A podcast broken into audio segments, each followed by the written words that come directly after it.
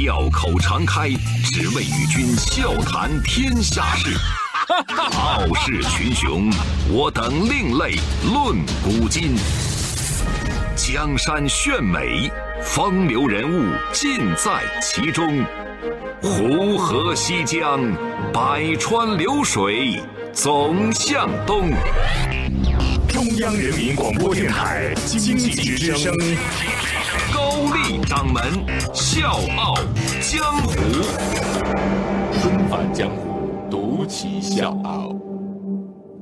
笑傲江湖，我是高丽。我们今天这个故事呢，有点意思。四十岁的老朱纯手工造出了一架空客 A 三二零客机，而且人家准备在里面开一个烧烤店。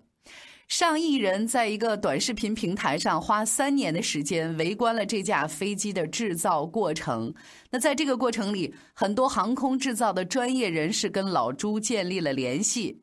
互联网让一滩原本只是一个烧烤店壳子的这么一个飞机模型，变成了一架独特的商业机器。这架空客 A 三二零的主人叫老朱，今年刚过四十岁啊。其实人家很年轻，只不过身边人这么称呼他。是辽宁开原人。老朱的面相硬朗结实。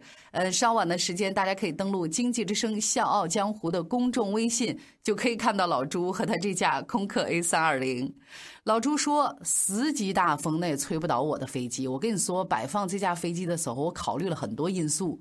他考虑到了季风，考虑到旁边公路上过客的视角，甚至拍照时候的光线，一切都在老朱的掌握当中。”说这话的时候呢，几个小朋友在飞机上跑上跑下，兴奋地摸这儿摸那儿；还有几位男性游客，他们在前面驾驶舱这个模拟器那儿也是很兴奋地拍照。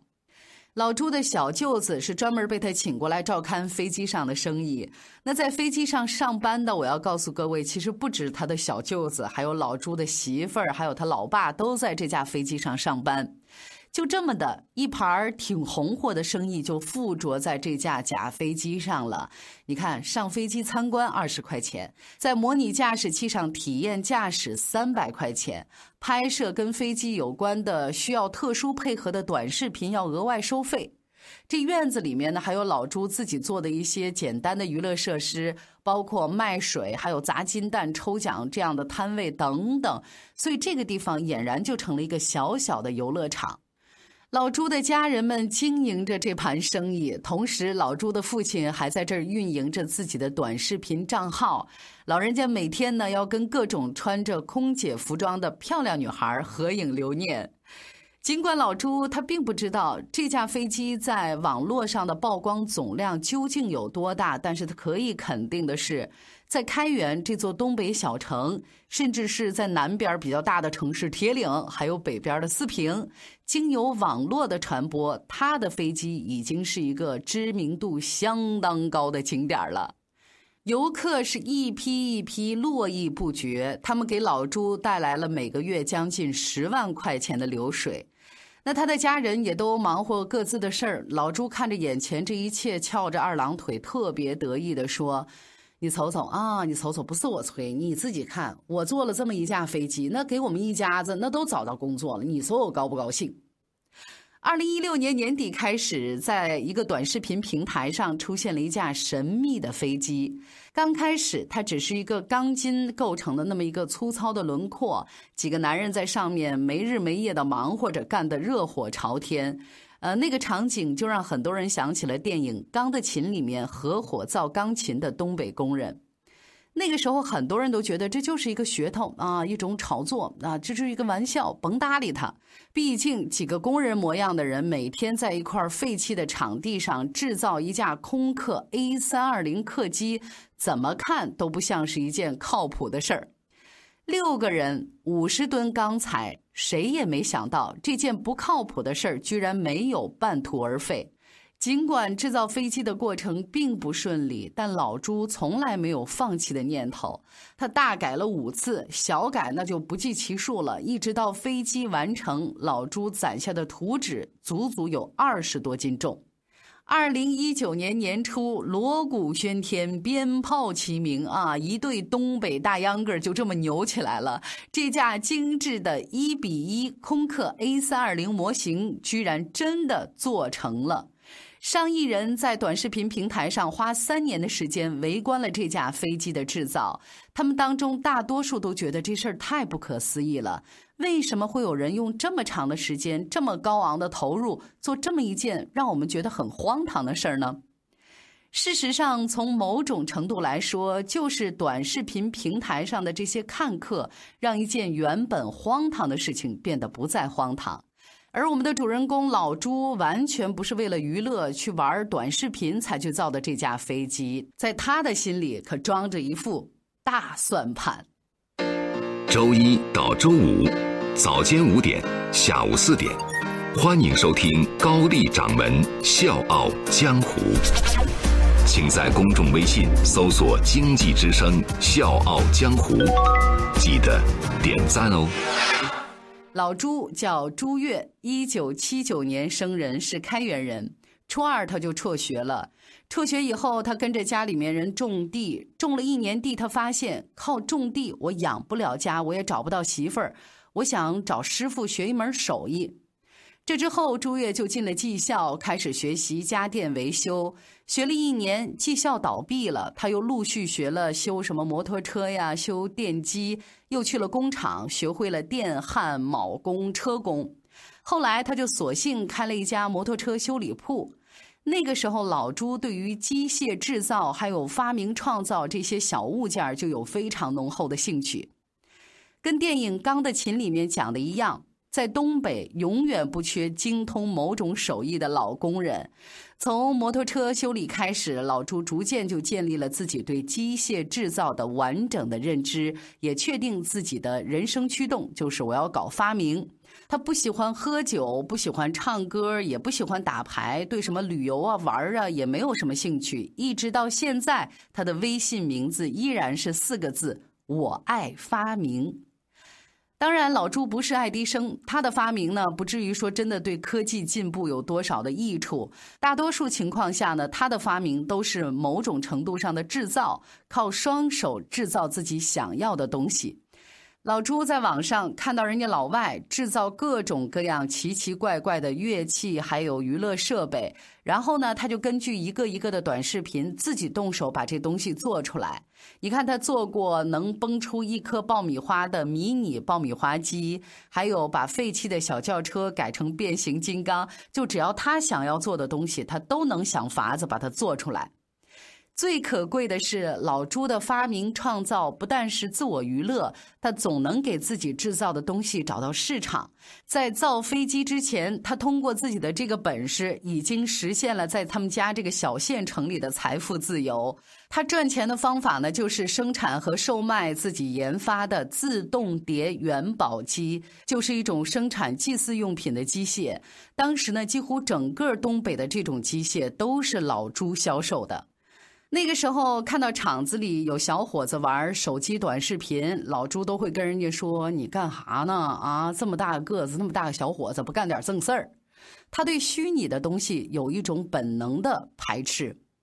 而造飞机一开始呢，只是一个不安分的小城中年人的兴趣。当元宝机的赚钱模式已经不能让老朱觉得新鲜、感到骄傲的时候，他需要去制造一些超出他舒适圈的东西。他需要一些更刺激的项目，让自己的人生更进一步。这就是老朱造飞机的初衷。那这是一位以发明制造各种物件为自我驱动的男人，在实现自我路上的必经一关。其实，在国内造飞机的不止老朱一个人。从九十年代初到现在，被公开报道造飞机的农民就有几十个人，大多数呢都是以失败告终。一九九四年，衢州人徐斌试飞失败，受到围观群众的嘲笑和奚落。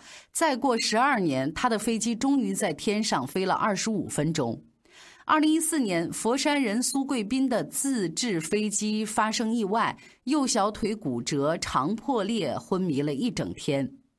老朱造飞机的举动跟他们不是一回事儿，他从来没想过让后院里这个庞然大物飞起来。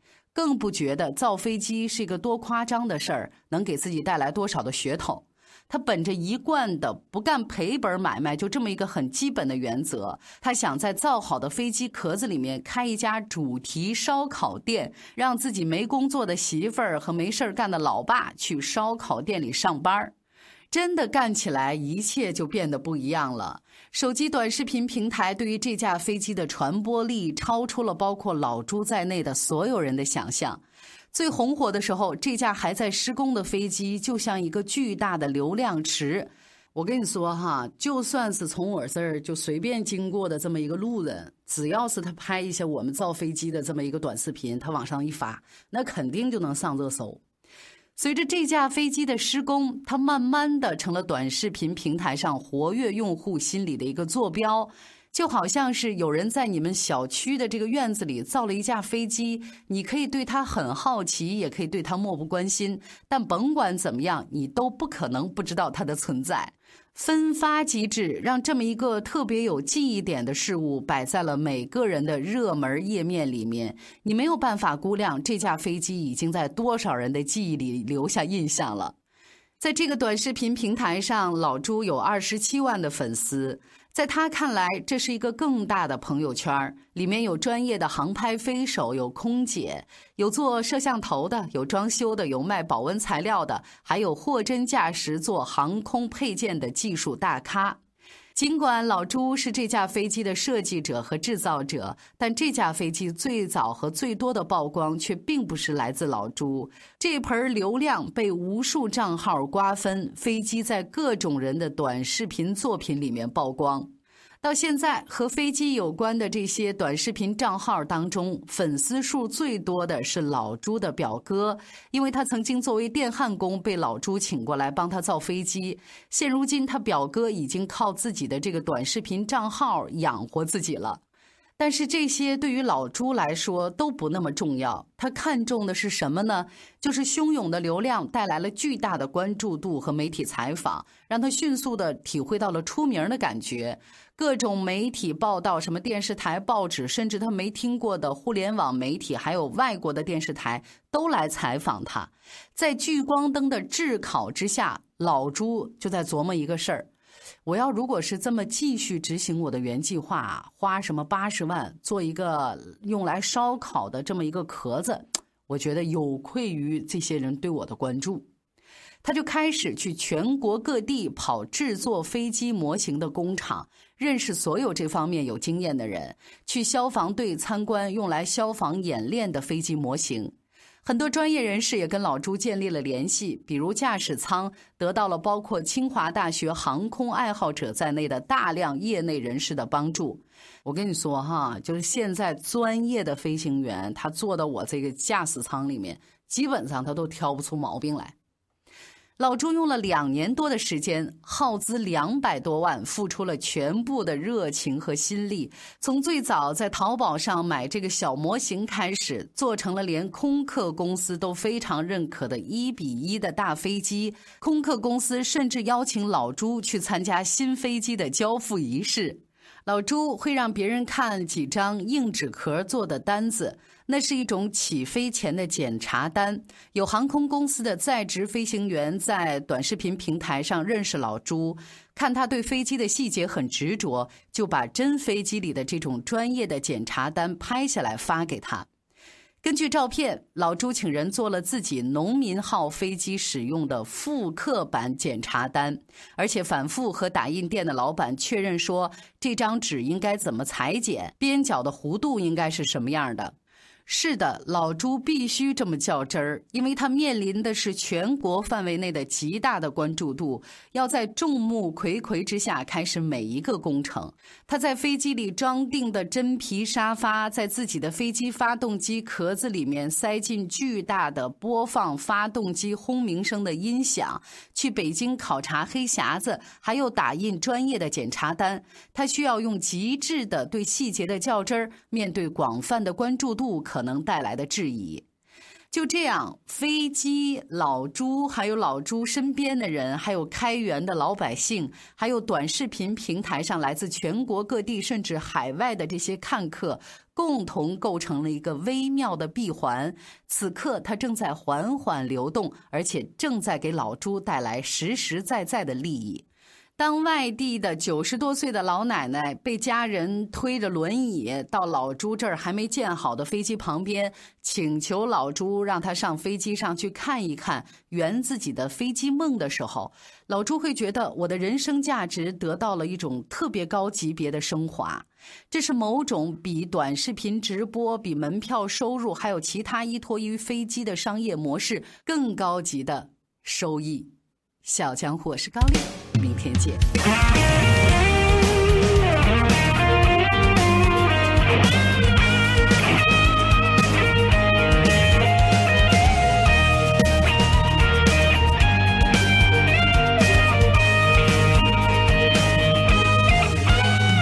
也曾被嘲笑，也曾被质疑，也曾偷偷的流过泪滴。多少风雨头不肯放低，一点一点把勇气累积。从不曾退缩，从不曾放弃，就是暗暗的自己打气。追梦路上谁都不容易，一步一步来突破自己。有梦想，谁都了不起。命运掌握在自己里，阳光依然始终如一，相信你的明天更加美丽。有梦想，谁都了不起，未来掌握在我们手里，阳光依然，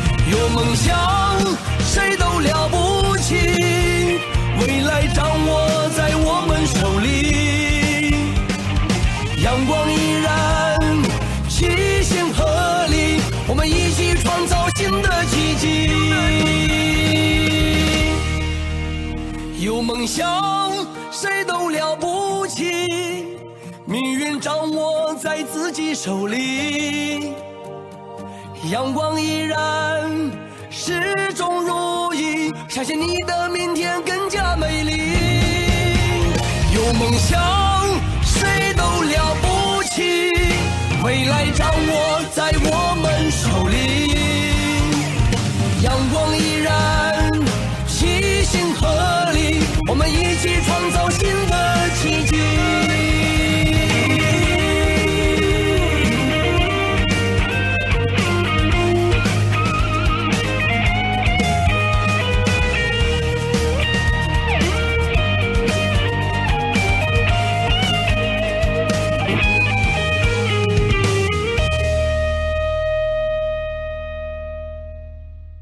识《笑傲江湖》是在我高二的那一年，每天早上都是爸爸开车送我去学校。一次偶然的机会，我就调了频道，听到了《笑傲江湖》，觉得《笑傲江湖》里面的内容特别好，声音嗯 特别好听，于是就很喜欢这个节目。然后一次听到高掌门推荐他的微信公众号，我就立马回家搜了你的微信公众号，里面有以前的一些节目，我就会时不时的拿出来看以前的节目，因为作为一个学生，能够通过您的节目去了解一些我不知道的一些事情，特别的充实吧。所以我很谢谢高掌门。有很多次在写作文的时候突发灵感，然后想到了您的节目，然后我就会把它写下来，而且还会得高分。很感谢你陪了我两年，希望你继续将这个已经办了三年的节目继续办下去。嗯，我呢会继续支持您，高掌门加油。我们都是好孩子异想天开的孩子相信爱可以永远啊